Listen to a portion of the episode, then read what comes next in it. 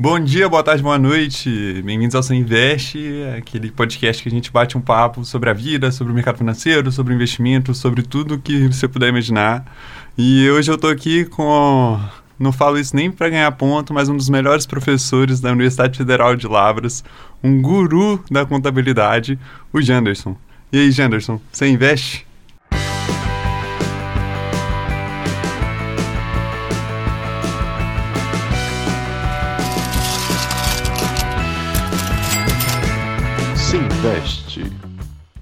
Bom, eu sou o Vitor, eu estou aqui acompanhado com o Luiz, o meu parceiro de podcast hoje.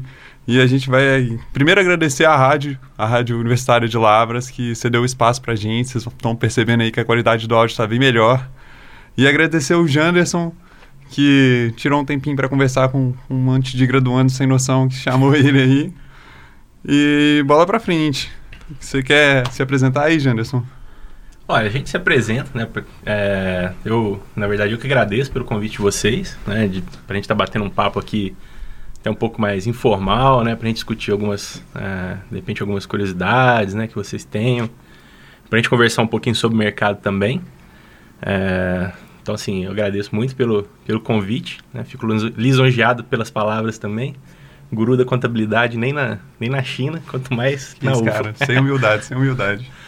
É, então, assim, para me apresentar, né, eu, eu, sou professor aqui do quadro da universidade desde 2017. É, antes atuava em, em, outras instituições, né? É, no, no serviço público eu estou desde 2014, né? Vindo do Instituto Federal do Sul de Minas. É, em 2017, né, vem para a UFLA, onde eu era estudante, né, de doutorado. E, e aí a gente concluí o doutorado já trabalhando aqui na instituição e hoje eu trabalho, atuo aqui na, na, na UFLA com as disciplinas ligadas a finanças do setor público. Né? Mas com as pesquisas que a gente desenvolve aqui, a gente atua né, não exclusivamente no, com, com, com a área do setor público, mas também é, estudamos, né, temos curiosidade de estudar outros assuntos, especialmente é, sobre mercado. Então, acho que dá para a gente bater um papinho com vocês aí. Eu gostaria de tirar uma dúvida. Geralmente, quando a gente olha crianças de 4, 5, 6 anos, eu acredito que nenhuma delas tenha falado que o sonho delas é trabalhar com contabilidade, é ser um contador. Muitas pensam em seguir uma carreira de futebolistas, artistas, algumas pensam até em seguir uma carreira de agiotagem, por que não? Então, como que isso começou na sua vida? Como que você se interessou por esse assunto e seguiu? Por esse caminho? Não, na verdade, né, eu, eu, eu desde pequeno, minha mãe me perguntava, eu falava que eu queria né, ser contador, que eu tinha muita vontade de, de aprender a, a... a ler uma DRE. Você era uma criança peculiar, Janderson, eu diria. jamais, jamais. Mas, é, na verdade, eu já estava no mercado, né? Eu, eu, eu comecei a trabalhar desde cedo, né? Mas desde pequeno eu gostava muito. Meu, meu pai tinha uma, uma pequena é, empresa, assim, né, de administração familiar mesmo, né, um comércio. Eu sempre gostei muito da parte de, de, finanças ali da empresa do meu pai. Gostava de ajudar ele a, a, a fechar o caixa dele e tudo. Mas, mas, nem nessa época eu tinha essa loucura de, de ir para a de contabilidade, jamais. É, mas aí, depois, quando já estava né, trabalhando formalmente, já estava é, trabalhando de carteira assinada e tudo, eu atuava como auxiliar administrativo e foi uma área que foi me chamando a atenção. Eu gostava muito, né, por incrível que pareça, eu gostava muito da, da, da parte burocrática, de é, gerar informações ali. Eu, atuava já com alguns é, sistemas de, né, de informação que estão ligados à contabilidade, à prestação de contas de empresas e tal. E, e ali, assim, começou a, a, a, a na verdade, me, me é, sair aquele desejo de, de ir para a área de gestão, né? A princípio eu pensei em, em administração.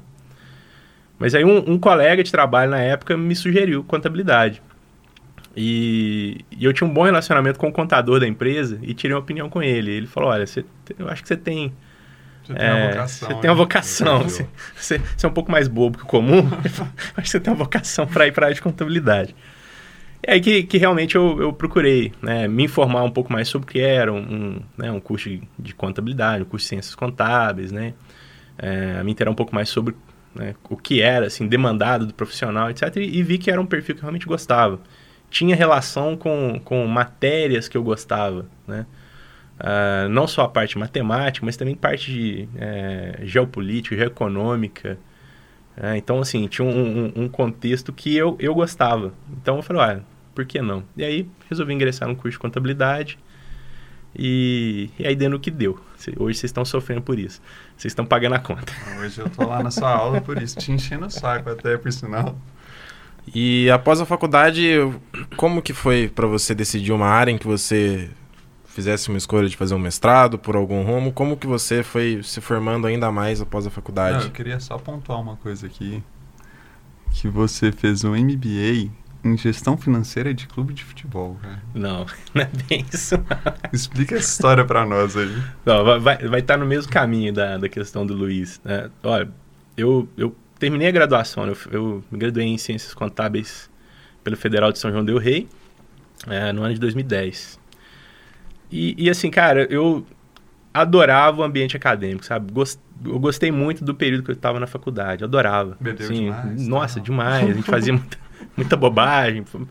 Mas realmente, assim, muitas amizades, né? Tem os, a, a, minha turma da faculdade, a gente tem encontros anuais até hoje, ah, né? Interessante. É um pessoal muito unido. A gente conseguiu quase todo mundo formar junto, né? Os 40 que iniciaram lá da turma. Isso é raro, viu? É raro, né? Assim, né? Eu acho que pelas características do curso, a época, enfim.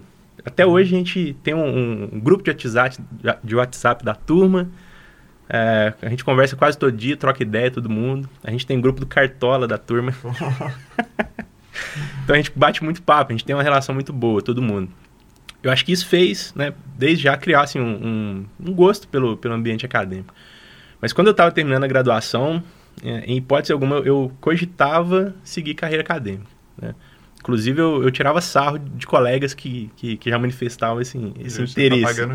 É, eu via colega carregando pastinha de professor, eu falava, não, esses camaradas estão malucos, né? Não, não, vai rolar. E, e aí eu, eu, eu atuava né, aqui em Lavras é, na área de saúde, né? E atuava com, com gestão de custos, né? gostava muito, gostava muito. E aí falei, olha, vou fazer um MBA, né? Lá na, na própria Universidade Federal de São João del Rei, tinha um curso de MBA em Controladoria e Finanças, né?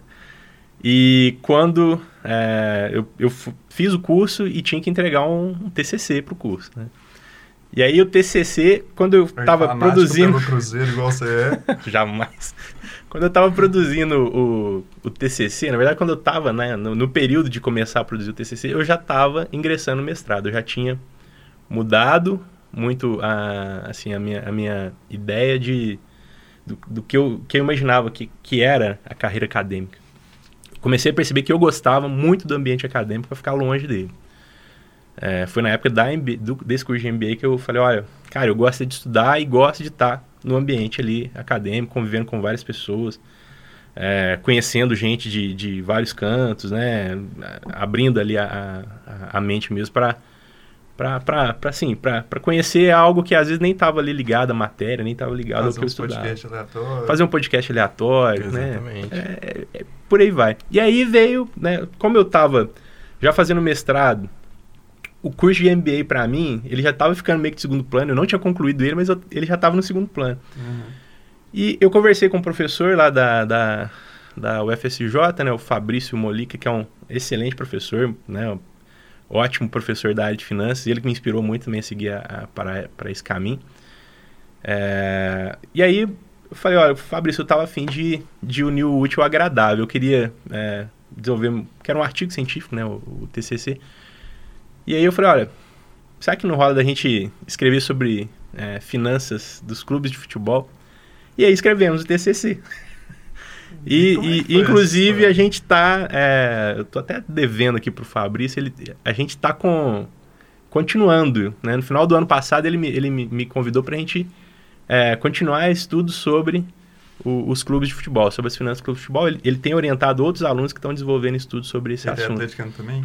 Olha, né, na verdade, uh, eu acho que ele só orienta atleticano, porque né, eu, eu tenho esse, como o Luiz sabe, eu tenho essa ótima característica em mim. Acabei de perder um futuro orientador.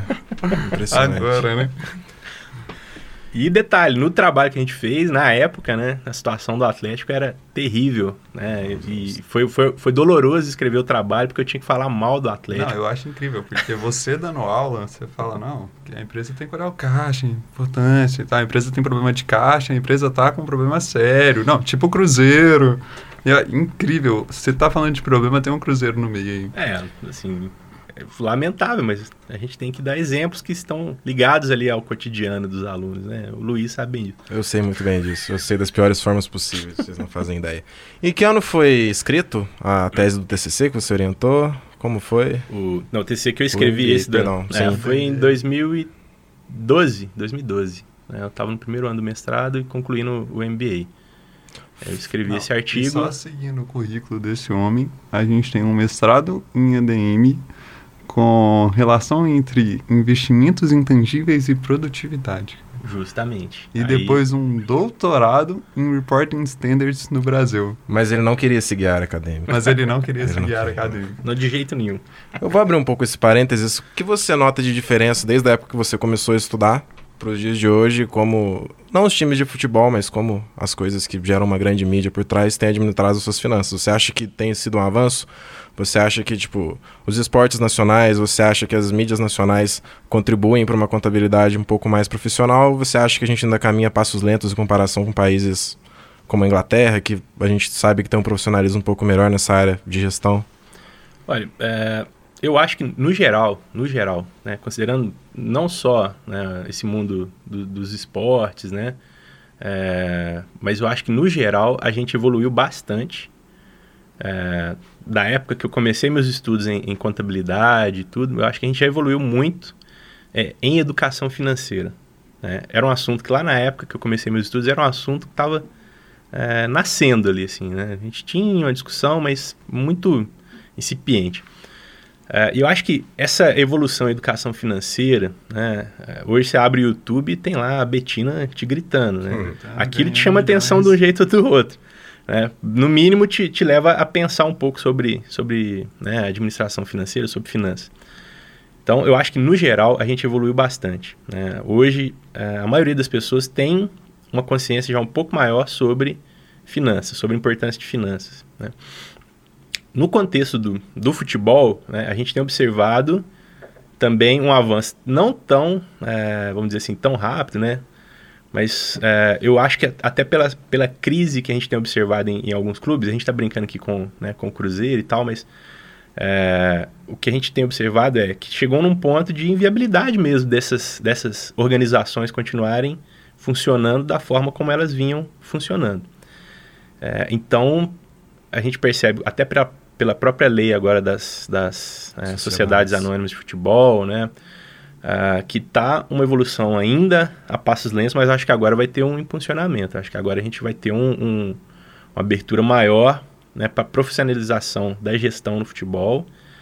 É, vejo que isso em outros ambientes também, de mídia, de cultura, né, é, isso tem avançado também. né. Hoje, por exemplo, você pega.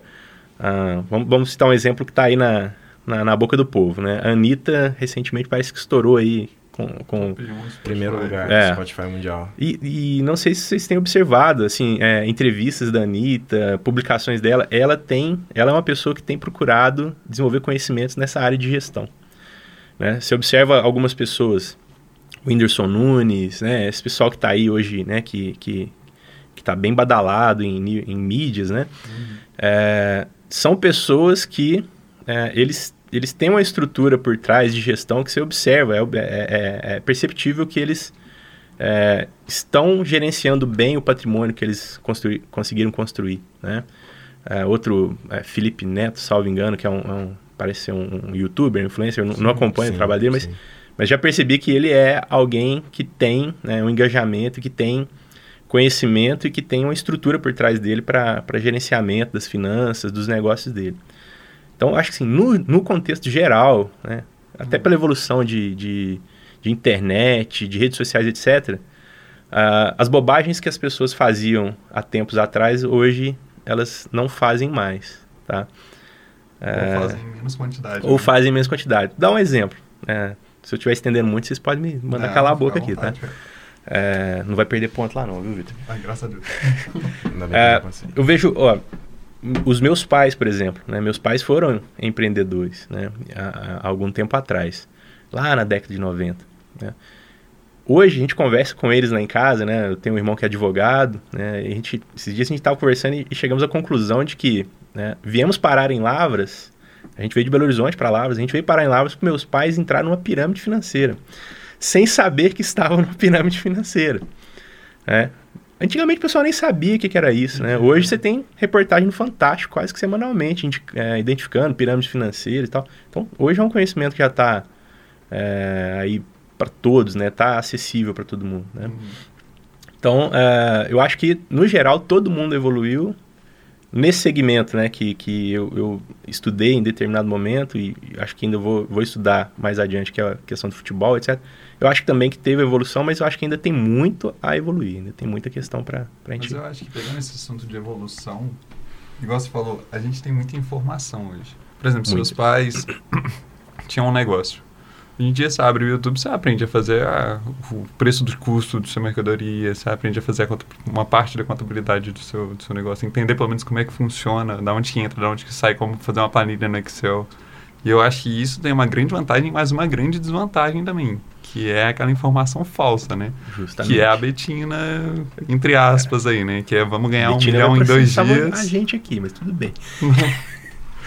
Mas que é a ideia do vamos ganhar um milhão em dois dias fazendo day trade na, na bolsa de valores e a galera cai nisso. Igual você falou com seus pais meio que entraram numa pirâmide. Hoje em dia a pirâmide está tá se atualizando para para iludir os outros aí. Exatamente. Sempre tem aquele seu amigo que você não vê há 15 anos que vai te chamar para tomar um café e propor um negócio imperdível. Eu queria estender um pouco dentro desse assunto de, de trade, porque eu suponho que você, por ser um, um, contador, você, caso invista. Você investe em ações, primeiramente? Você. Hoje eu sou um nano investidor. Nano investidor. Nano investidor. Todos nós. Famoso sardinha. Sardinha. Eu gostaria de perguntar, porque a gente vê muitas pessoas que se especializam em, em análise técnica e vejam cada dia perfis e mais perfis sobre day trade, sobre parâmetros matemáticos que podem te levar a uma ganha ou uma perda intensa de um certo produto. E eu queria saber se para você alguns parâmetros de análise técnica como o número de Fibonacci, esse tipo de coisa, faz sentido, se realmente é uma coisa comprovada que você pode levar para o seu perfil de investidor, para sua vida, ou se você acha que é simplesmente uma balela e que é melhor pegar o, o DRE da empresa e destrinchar então, cara, assim, se eu, se eu não acreditar em, em alguns modelos matemáticos, né, econométricos que estão por aí, eu, eu, teria de rasgar minha tese de doutorado, porque ela, ela é um desses. Mas é, tem muita coisa, né, tem muita coisa que né, a gente... É, você bate o olho e você vê que é uma estatística espúria, você vê que aquilo realmente não, não faz muito sentido teórico mesmo, né? Você fala, poxa, não, é, é, é, mais aleatório do que. Aqui, esse é um padrão estrela invertida. É, justamente. Assim, é, como o Victor comentou, né? Assim, hoje você tem muito, muita informação, muitas. É, cara, eu, eu é, exploro esse conteúdo. Eu entro na internet para assistir vídeo de, de desses, desses influencers né, da área financeira. É, lógico, no meu caso, né? Eu, eu tenho né, um, um, um, tempo de estudo, tenho um pouquinho de bagagem de estudo sobre finanças, algumas coisas doem no meu ouvido, né? Você separa ali o que que, que, que você, é, né? é, até assim, não é que, que às vezes você vai, vai dizer que é totalmente inútil aquilo, mas tem muita coisa que, que você percebe que realmente é, acaba sendo uma tá forçação, forçando, tá né? forçando um pouco a, a, a barra ali, às vezes até para mostrar um conhecimento, mostrar que né? E assim, eu acho que aí vai por aí, né? dentro disso que o Victor comentou. A gente tem muita informação, né? A internet hoje é um mar sem fim ali de informações, mas é importante selecionar, né? E buscar boas fontes que possam, possam ser úteis, né? Uh, esses modelos, né? De previsão, por que, que eu acho que eles são importantes? Você tomar sua decisão com base neles é certeza de que você vai se dar bem, de que você vai né, ganhar 2 milhões do dia para noite? Não. Mas é, é, é uma forma da gente diminuir o risco, né, de você fazer algo errado. E aí diminui o risco, diminui então a probabilidade de você errar? Não. Mas pelo menos você vai estar tá fazendo algo com um pouco mais de tranquilidade, até de saber se deu errado, por que deu errado. Né? Se você consegue é, ter um, um, um, mapeamento, você consegue ter um, uma rastreabilidade de qual foi o processo que você é, de que, de que, te levou a tomar a decisão, até para você é, reavaliar o seu percurso, né, onde você errou, é, é importante. Então, às vezes, esses modelos podem ser úteis também. Né? Tomar cuidado, lógico, mas né, essa história de, ah, aqui eu tenho um modelo que é perfeito, ele analisa tudo, cara, sem chance, né, sem chance. Você já começa a, um processo de análise estatística, um processo, você vai construir lá aquela, aquela espiral Fibonacci, cara, aquilo ali é um modelo que, que, que você tem que considerar erros, você tem que considerar fatores que não estão dentro daquele modelo e que podem influenciar, né? Ah, eu fiz um modelo excelente aqui e aí veio a pandemia. Pum, cadê? Já era o meu modelo, né? Então, uh, eu acho importante, mas a decisão ela tem que né, ser bem relativizada. Você tem que pegar para o seu contexto, se aquilo te ajuda ou não, para você avaliar. E aí eu acho que, pulando de uma análise técnica para uma análise fundamentalista, você é o cara para entender o que está acontecendo dentro da empresa, né? Que você é o cara que sabe ler o balanço, que sabe ler o fluxo de caixa, que sabe entender o que está acontecendo, que sabe olhar para DR e falar, hum, tem alguma coisa estranha aqui. É, eu até não, mas um contador bom sim. Não, gente, que isso. Mas eu queria te perguntar, cara, pra, tipo, para você, qual que é importante para alguém que investe no mercado de capitais de entender de contabilidade? Ah, perfeito. Olha, é, assim, vou, vou, lógico, vou tentar vender o peixe aqui da, da área que eu atuo, né, da área que, que eu, que eu tenho como profissão, mas ao mesmo tempo, eu acabei de falar aqui que nada né, traz 100% de garantia de nada, né? nenhum modelo, nenhuma teoria né, traz garantia de que vai dar tudo certo. E nem a contabilidade, né? A contabilidade, ainda a gente tem uma crítica né, sobre a contabilidade, que a maioria é, dos relatórios que a gente tem da contabilidade são relatórios passados, relatórios de coisas que já aconteceram. É, elas podem te mostrar um histórico, um, uma política adotada por determinada empresa, né? É, entender como a empresa costuma tomar as decisões dela, mas ela não te traz garantia de nada de futuro também, né? Então é importante ter essa ressalva. Mas assim, olha, eu acho que a, a contabilidade ela, ela pode trazer né, informações que realmente são importantes para você conseguir tomar uma decisão mais embasada. Aí volta no que eu acabei de dizer, né? Olha, é, significa que você vai acertar sempre? Não. Mas você tendo é, um percurso bem delineado, né? olha, eu vou levantar aqui essas informações contábeis né, sobre o negócio, vou levantar informações sobre o mercado, vou levantar informações sobre o contexto econômico. Ótimo, então você, você organiza as informações que você acha que vão ser úteis para você tomar uma decisão de investimento ou não, né? É, e aí, depois que você toma a sua decisão, você vai ter condições melhores até de avaliar se a sua decisão foi bem, bem realizada ou não, né? E é, tendo, né, havendo a necessidade de, fazer um, uma, né, algum ajuste, você tem condições de falar, olha, peraí, eu, eu considerei aqui a, análise de rentabilidade da empresa, analisei ROA, ROI, analisei... É, o PL, é, o PL, que não é o PL, né, Vitor? Então, assim, é, você tem condições de depois voltar e falar, não, pera aí, essa, essa informação aqui, nesse contexto, nesse setor econômico, talvez não seja mais interessante. Então, acho que vai por aí, né? Mas é, as informações né, trazidas nas, nas demonstrações contábeis, principalmente, elas são realmente muito úteis, né? Uh, você entender a, a, política de aplicação de recursos, a política de, de financiamento dos negócios, né?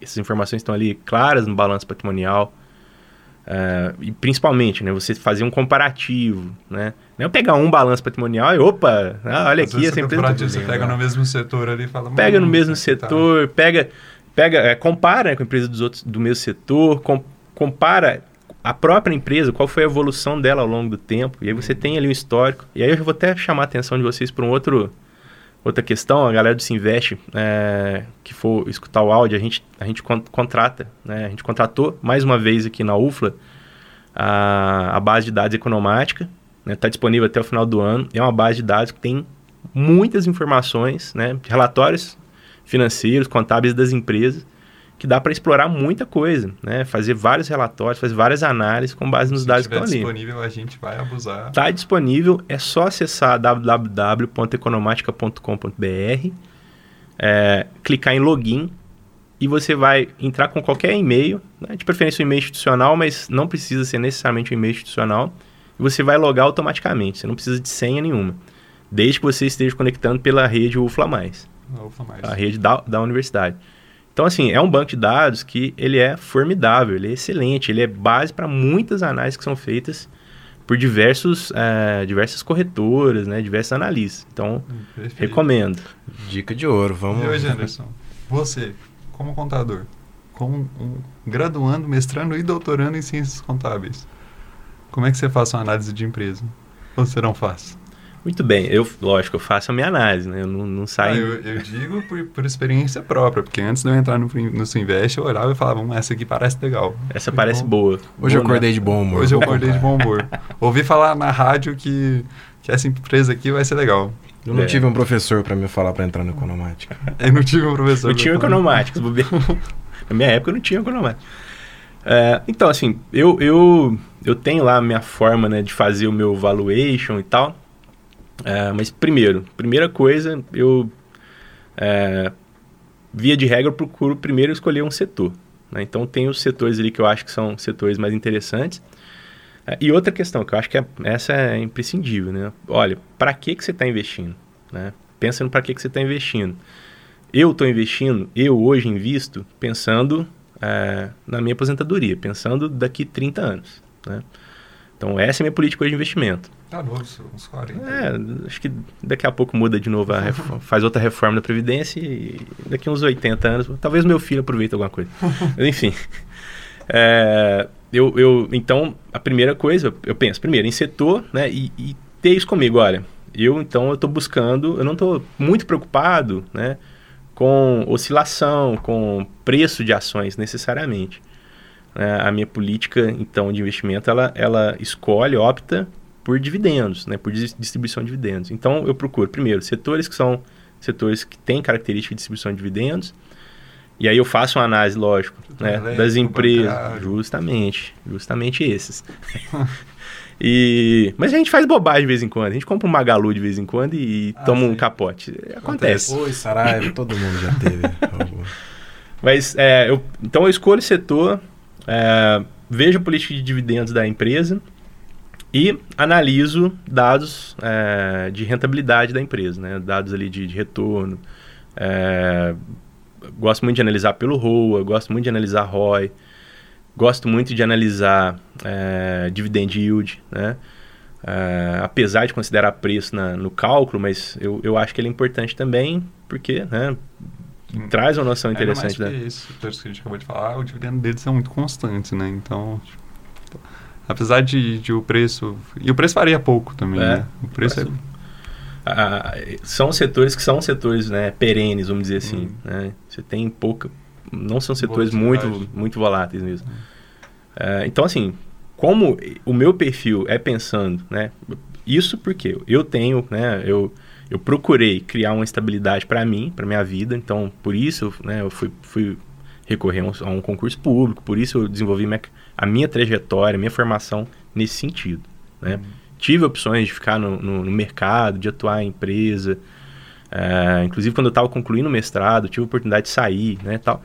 Mas eu fiz uma opção de vida. Né? Tinha uma opção de, de, de continuar morando aqui na, na, região de Lavras, né? Gosto daqui. Procurei né, seguir por, por esse caminho. E hoje, como eu tenho é, uma, uma, uma estabilidade um pouco melhor do que há alguns anos atrás, a minha política, a minha, a, a, a minha estratégia de investimentos vai nesse sentido. Olha, então agora eu quero começar a fazer uma poupança para o futuro mesmo, para ter uma, um complemento ali da minha renda é, e não sentir muito baque na minha aposentadoria, né? A gente está brincando de aposentadoria, mas eu já entrei numa regra de aposentadoria no setor público, é, onde eu vou receber o limite do INSS. Né? Uhum. Então eu vou estar tá, é, contribuindo mais do que o pessoal do setor é, privado, né? Mas no futuro eu vou aposentar com o mesmo rendimento de alguém que está no setor privado. É, hoje, analisando o plano de carreira que a gente tem, né, eu teria uma diferença salarial significativa, né, atuando e estando é, aposentado. Então, eu tenho essa preocupação, eu tenho que colocar isso como meta lá para o futuro, e é essa a política que eu adoto nos meus investimentos hoje.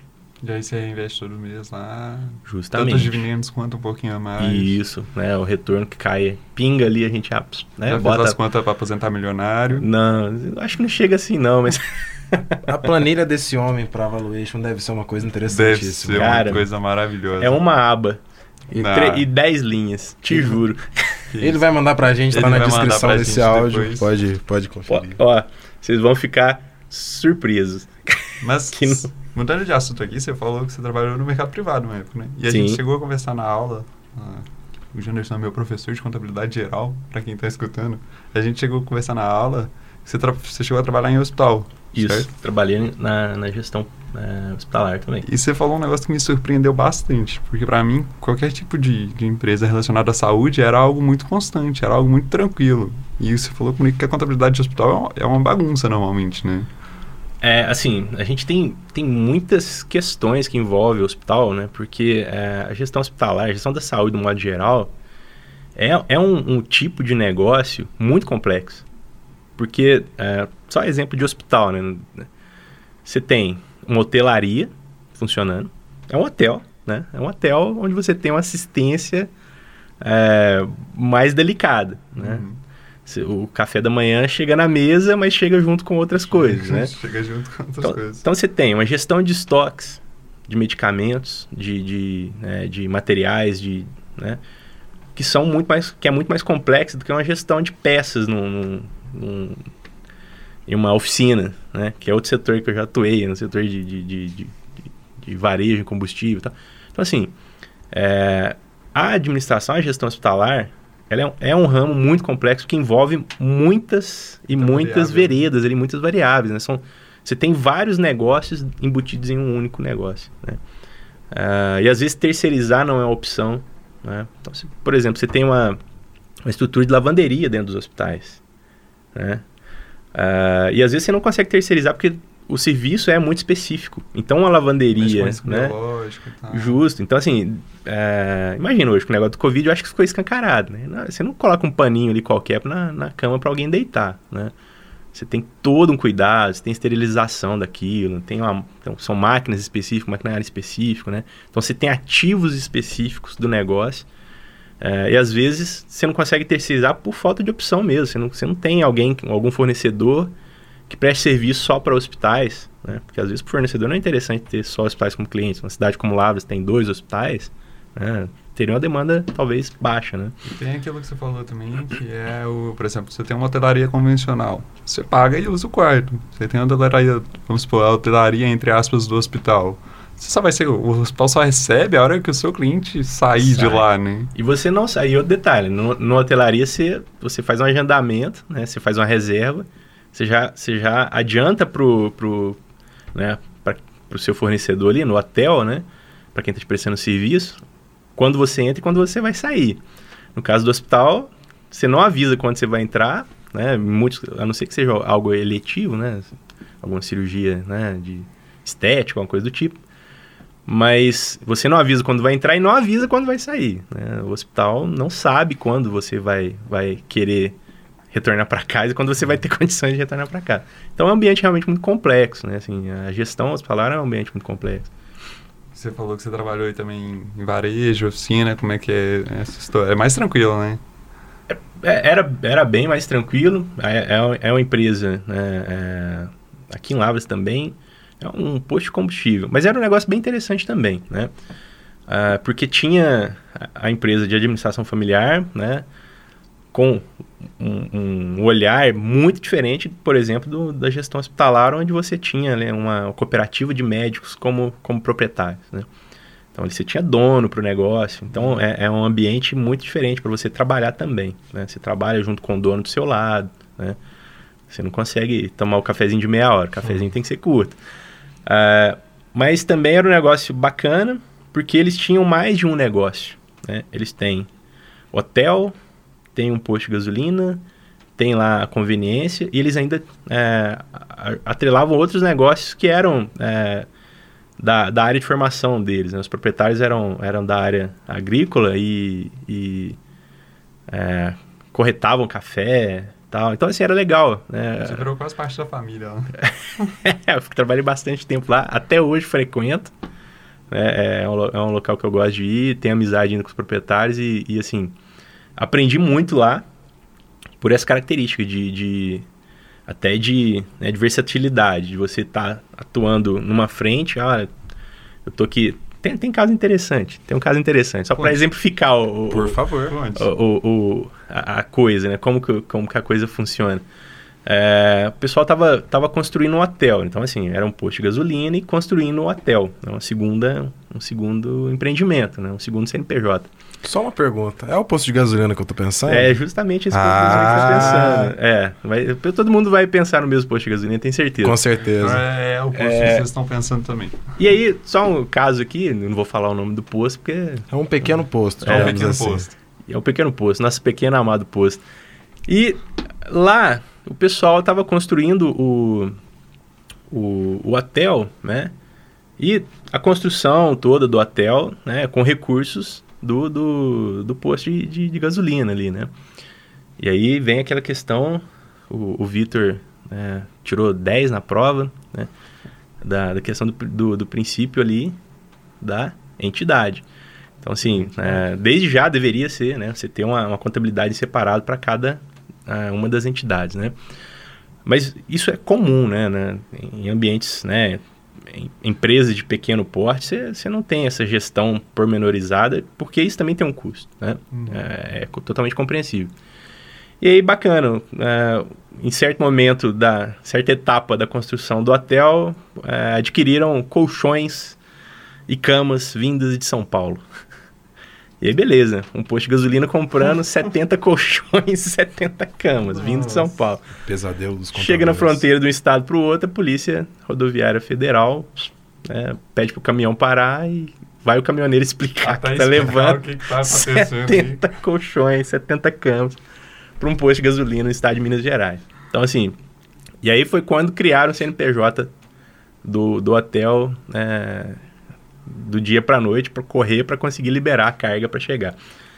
É, então, eu, é- eu imagino a mente desse policial, o que, que ele tava pensando. Que É, tipo de estabelecimento esse policial imaginou? É, a vontade dele de botar a faquinha lá, abrir o colchão pra ver o que, que tinha dentro, eu tenho certeza que foi.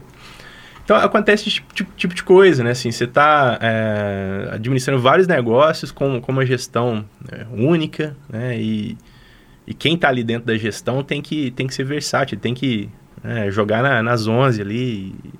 Pra mim foi uma escola muito boa, sabe? Eu é, tenho muito, muita, muita gratidão, assim, pela oportunidade de ter trabalhado lá, né? E, e ter aprendido muito com eles, né? Pra mim foi muito... Inclusive o proprietário, algum tempo atrás, eu topei com ele, eu tava finalizando o doutorado, ele falou, olha, se você finalizar o doutorado lá, a gente aceita você de volta, tá? Então, eu falei, não, mas beleza, mas eu já tô, já tô lá na UFA, vou ficar quieto por lá.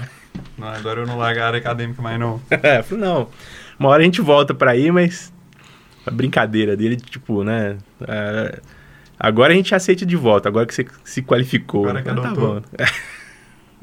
Tá certo, Jânio. E agora largar as aulas nunca mais.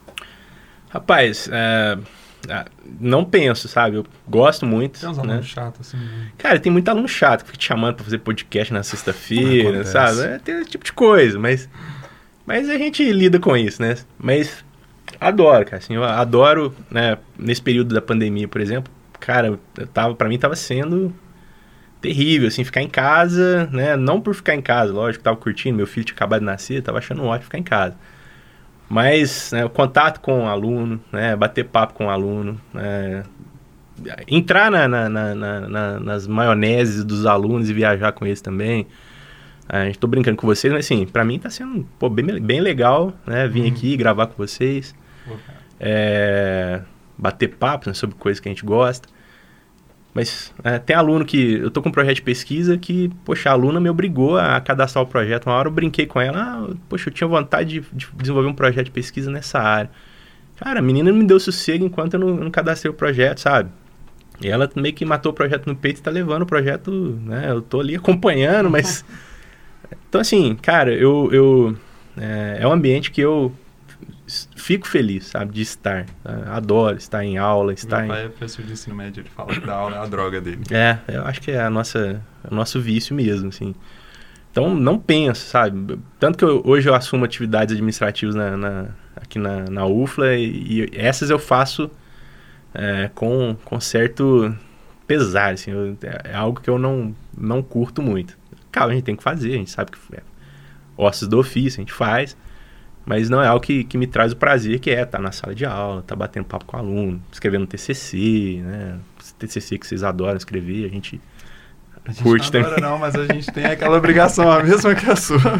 tem que cumprir com E eu acho interessante também, o Vitor vai confirmar o que eu vou falar, mas o Janderson consegue ter uma relação muito íntima com os alunos. Eu lembro, quando eu fazia aula com ele, era época de Copa do Mundo. O jogo da Bélgica, se não me engano, deu numa quarta ou numa sexta-feira, que eram os dias que a gente tinha aula. E aí o pessoal perguntou, poxa, mas a sua aula é 7 horas da noite, o jogo do Brasil é às 4, vai ter aula. Ele falou, gente, ninguém vai enganar quem. ninguém precisa enganar, enganar ninguém quem? nesse momento. Não, mas é, é verdade. Você tem um negócio que é muito legal, que é uma didática muito, vamos dizer, jovial, assim. Que você chega, faz brincadeira, troca ideia com o aluno. Não é aquela coisa muito padrão que a gente tem hoje em dia. Que eu digo isso por causa. Eu, eu, tenho muito contato com o professor, que meu pai é professor. Então ele chega, ele faz brincadeira, ele traz o aluno para perto da matéria. A hora que você tem um professor que coloca um slide lá e fica lendo o slide o dia inteiro, que ele não te traz, ele não traz para a realidade, você fala brincando do cruzeiro, trazendo para coisa, fica muito chata a aula. Você perde o aluno. E você dá conta de fazer isso, de, de, de, de trazer o aluno de um jeito muito legal. Ah, pessoal, agradeço aí pelo, pelo feedback positivo, né? Assim, eu é, eu fico realmente é, feliz com, a palavra, com as palavras de vocês, mas assim, é, a gente percebe mesmo, né? Às vezes o aluno não fala, né? Como vocês estão falando agora, mas é, eu percebo que os alunos me dão abertura para a gente, como disse o Luiz, né? Para a gente ter uma, até uma certa... Uma, transcender a, a, a relação professor-aluno, né? Eu odeio essa história de ter, ah, o professor naquele pedestal, né? É, não, eu, eu, eu para mim, né, o aluno ele é um colega de trabalho meu. Eu não, não tô ali para ser mais do que o aluno, né, e botar o aluno numa condição de que ele tem que obedecer o que eu quero, não. Então eu, é, porque para mim os professores que mais me agradavam também, os professores que me inspiraram, né, são professores que tinham é, essa, essa forma de conduzir a coisa, né, olha, o, o aluno é meu colega, né, a gente a gente trabalha junto, a gente desenvolve conhecimento junto, né. E eu sempre procurei adotar isso mesmo, assim, sem forçar nada. Eu também acho que é o meu jeito bobo de ser, né? Então, assim, eu, eu não consigo, nunca consegui trabalhar é, 10 minutos sério na minha vida. Então, assim, eu, eu tinha, tinha uma, uma, colega lá no hospital, na época do hospital, ela, um dia ela levou um livro para mim e deixou na minha mesa, assim, ó, chamava Brincando e Trabalhando. Você levou pra vida. Não, e, e ela falou, assim, ela falou, eu, eu trouxe esse livro para você porque esse livro é você. E eu fui ler o livro, era, era né, assim, de dinâmicas, de, de como que né, você pode trabalhar num ambiente descontraído e tal. Cara, eu deixava uma, uma tigelinha de jujubas lá no, no hospital quando eu trabalhava. Poxa, descia médico, passava lá, falou, oh, tem jujuba hoje. Cara, então assim, eu sempre gosto de ter. Eu gosto muito, eu sou. Né, falo pra caramba, vocês estão percebendo, mas assim. É, eu gosto de bater papo. Né, é a característica minha. Eu gosto de bater papo, gosto de conversar, gosto de fazer amizade. Né, e nem sempre a gente consegue. Né? Às vezes você está em sala de aula, às vezes você, você tenta né, botar um clima mais descontraído, mas às vezes você percebe o cansaço do aluno. Né? É, e né, eu senti isso muito na pele. Eu, minha graduação eu trabalhava o dia todo, estudava à noite, então viajava né, 100 quilômetros para estudar. Então, poxa, e eu, eu, né, quando o professor tinha ali uma essa visão de que a gente estava né, cansado, e ele também né, tinha um colaborava de uma forma, para mim eu achava importante e eu procuro fazer da mesma forma, né? Isso é Mas, é muito legal, cara. E tem, se a gente estava falando antes de questão de educação financeira e tal, tem outros alunos chato igual eu que, que te chama a falar, ô, oh, vamos falar alguma coisa de investimento, me tira uma dúvida aqui, olha, olha esse balanço dessa empresa aqui, o que, que você acha? Não, perfeito. Ó, até complementando o que eu estava falando antes, que eu, depois que eu, que eu, que eu passei a palavra para você, eu falei, olha, eu esqueci de comentar um detalhe importante a disciplina de contabilidade, principalmente, é uma disciplina chata pra cacete. Né? Eu é sei nada, disso. É nada. tem piores. É, tem piores, tem mas piores. a disciplina é chata. Né? Pro curso de administração, especialmente, né? É, é uma disciplina que eu sei que os alunos tratam como uma disciplina que não é do agrado, não é a disciplina é, preferida dos alunos. Né? E desde sempre, né, é, eu sempre que falo, olha, vamos, vamos tentar quebrar esse gelo da contabilidade é, com o pessoal da administração. Então eu sempre já procurei tratar dessa forma. E aí quando chega algum aluno que tem interesse de continuar o assunto da aula, é falar, ah, vamos, vamos, vamos conversar sobre investimentos, né, sobre finanças e tudo. Para mim é um barato, né? E todo semestre tem uma galera que gosta. Todo é. semestre, e eu tenho percebido que a cada semestre Esse, aumenta a né, o público. Tá, tá crescendo, né? É, a gente percebe até nisso, sabe? Porque uh, hoje eu chego, cara, não tem um semestre que não tem uma turminha ali de uns 5 ou 6 que fica depois da aula para conversar, que quer saber, né? Como que a gente investe, quer, quer, quer ter uma, assim, uma opinião todo semestre tem, e eu tenho observado que todo semestre aumenta esse público, sabe? De aluno que quer continuar conversando sobre, é sobre legal, porque, essas tipo, coisas. Eu tava, tava até conversando com você na aula. A gente tá, do Sinvest hoje, a gente tá fazendo a gincana e tal, a gente tem que montar uma carteira, uma tese de investimentos. E aí eu fui lá, né, quebrar a cabeça pra fazer valuation.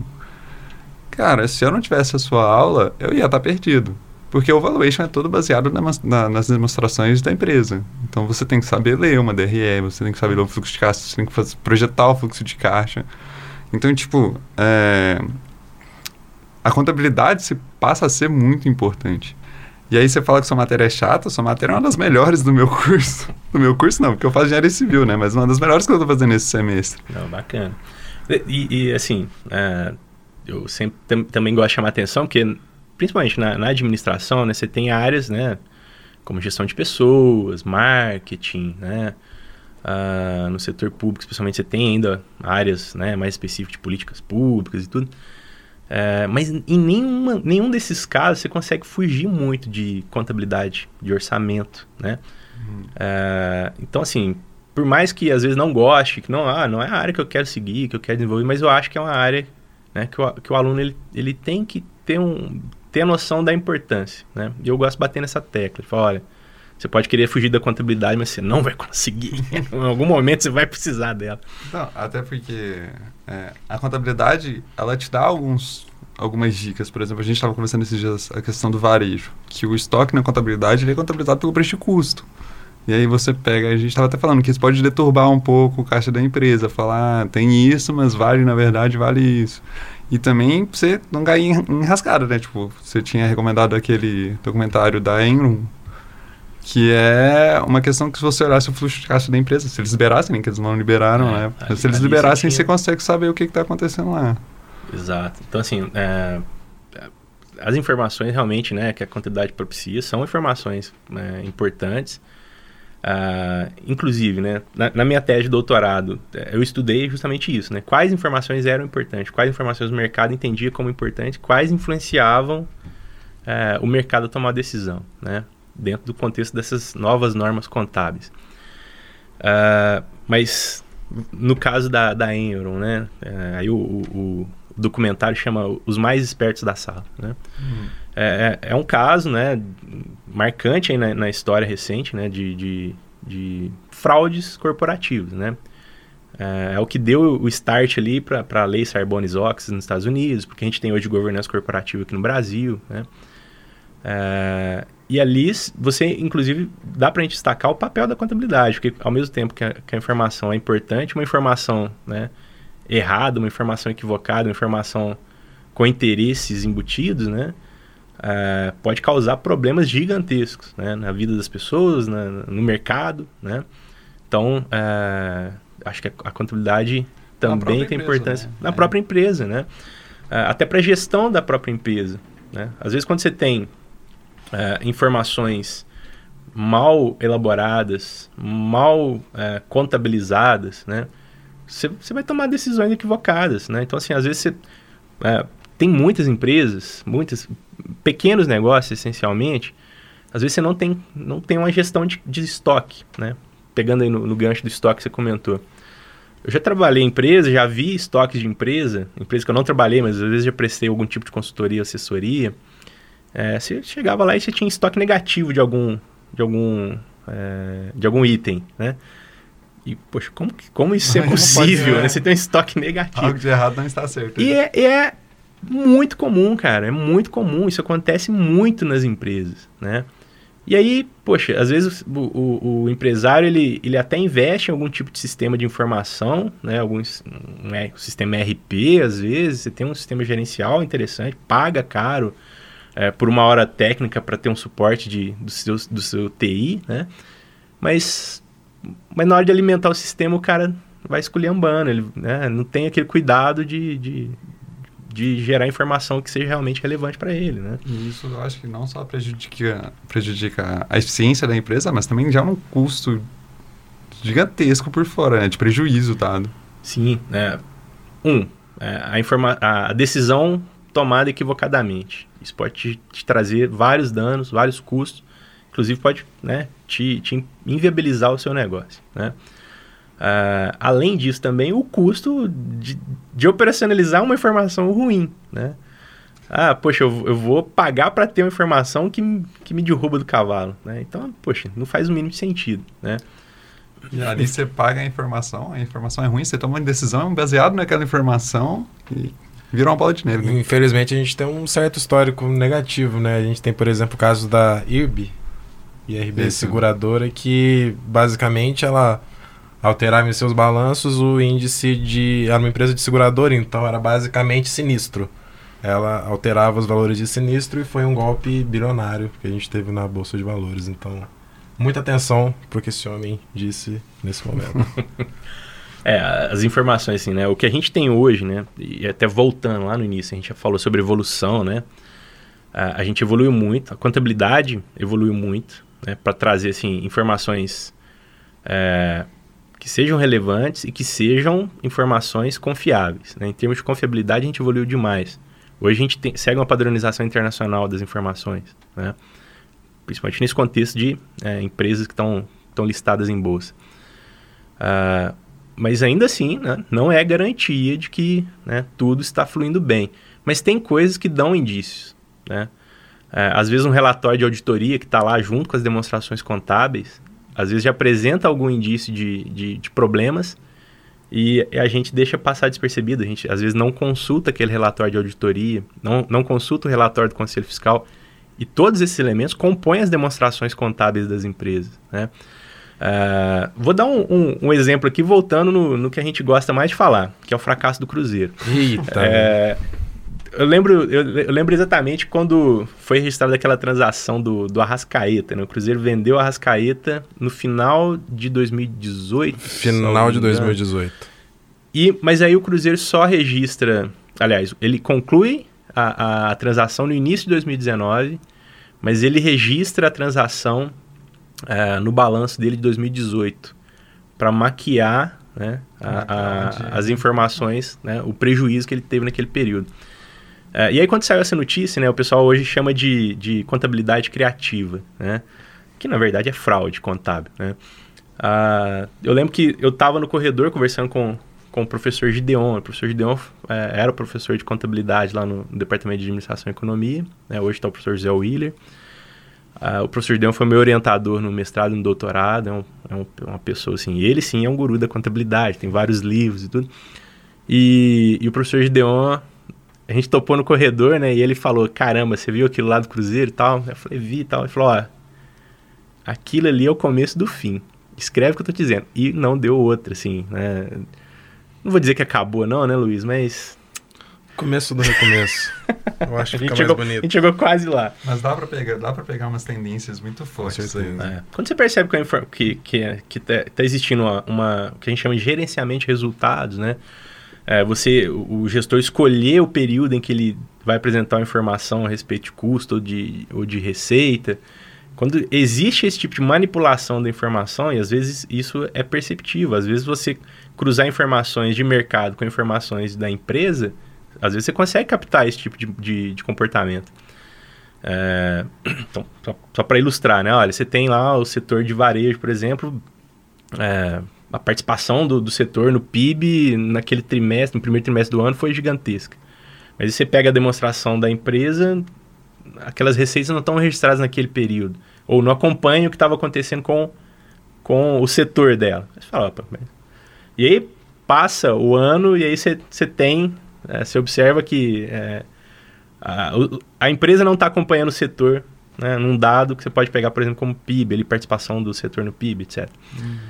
É, então, você tem sinais, né? Você tem sinais de que talvez você possa ter um, um gerenciamento de informações, um gerenciamento de resultados. E, e isso, né? É, você pega incoerências ali. Isso, isso... né? Às vezes você consegue rastrear né, a, as informações. Mas aí é, é, é primeiro, entender as informações que estão ali nos relatórios, saber a, a importância de cada relatório, né? É, para conseguir entender quando algo está dentro da normalidade, quando algo está fora da normalidade. Então, por isso é importante ter, ter um conhecimento sobre é, mínimo sobre contabilidade, né? Eu acho muito importante, cara. Pra, principalmente para essa área de renda variável. A renda fixa você entra e vida que segue, em alguns lugares, né? Mas a renda variável, você tem que entender aonde você está colocando seu dinheiro, né? É, mas até na renda fixa também. Até na renda fixa. Você vai numa debênture aí, a empresa não tem dinheiro é, complica a situação. Bem, bem exemplificado. né? Mas hoje, então fica a dica para vocês. Entrem no site RI da empresa.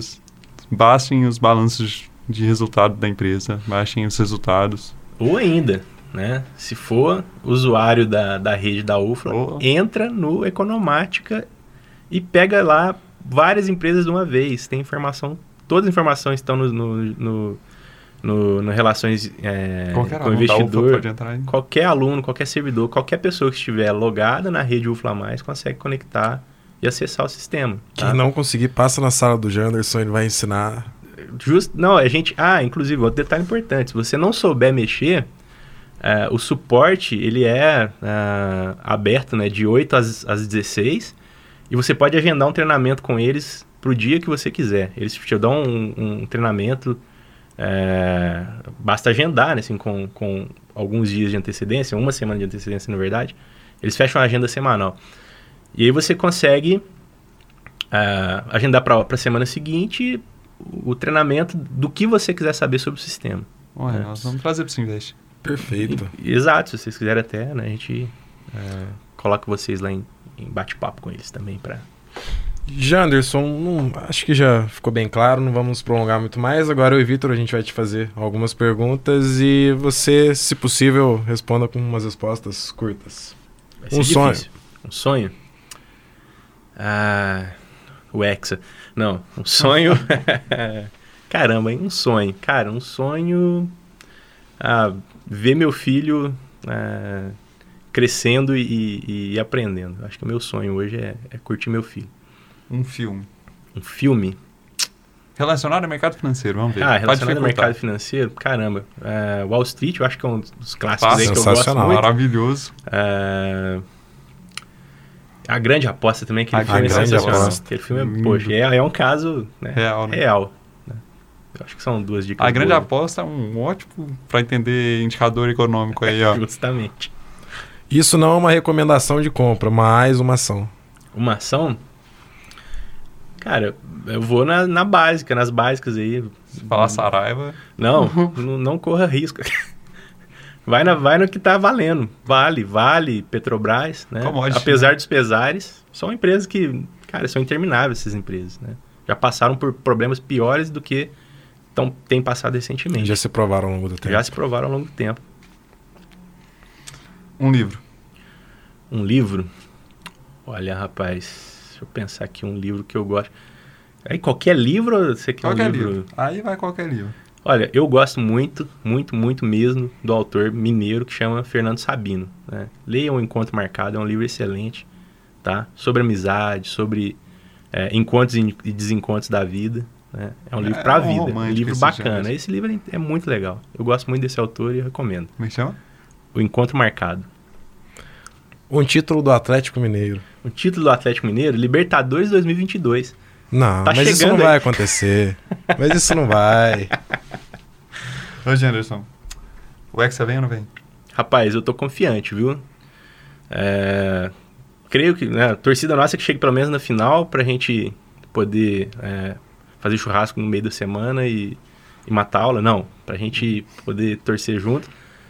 Não, mas gente, eu tô confiando. o Hexa aula vem. no churrasco. Poxa, o Hexa vem e Bola de Neymar ouro pro Neymar se consagra. Eu acho que vai ser isso aí, tá? Quem critica não sabe de nada da vida nem do futebol. Que Deus perdoe essas pessoas. Que Deus, Deus perdoe essas pessoas ruins, exatamente. Ô, Janderson, eu queria te agradecer demais, cara. Eu queria te perguntar se você tem alguma dica aí para quem tá entrando no mercado financeiro, se... pra gente finalizar com, com a dica do mestre. Ah, perfeito. Olha, a dica, né? Saiba por que você está entrando, né? Qual é o seu objetivo, tá? É, primeiro, para você saber escolher as informações que você vai recorrer, para você saber as informações que são úteis para você ou não, né? Então, é, procure entender primeiro por que, que você quer entrar no mercado, né? E depois vai seguir adiante, né? Vai sem medo, sem medo de errar, sem medo de aprender, aprenda, né? Tem uma frase bacana, essa vai ser boa para terminar, olha.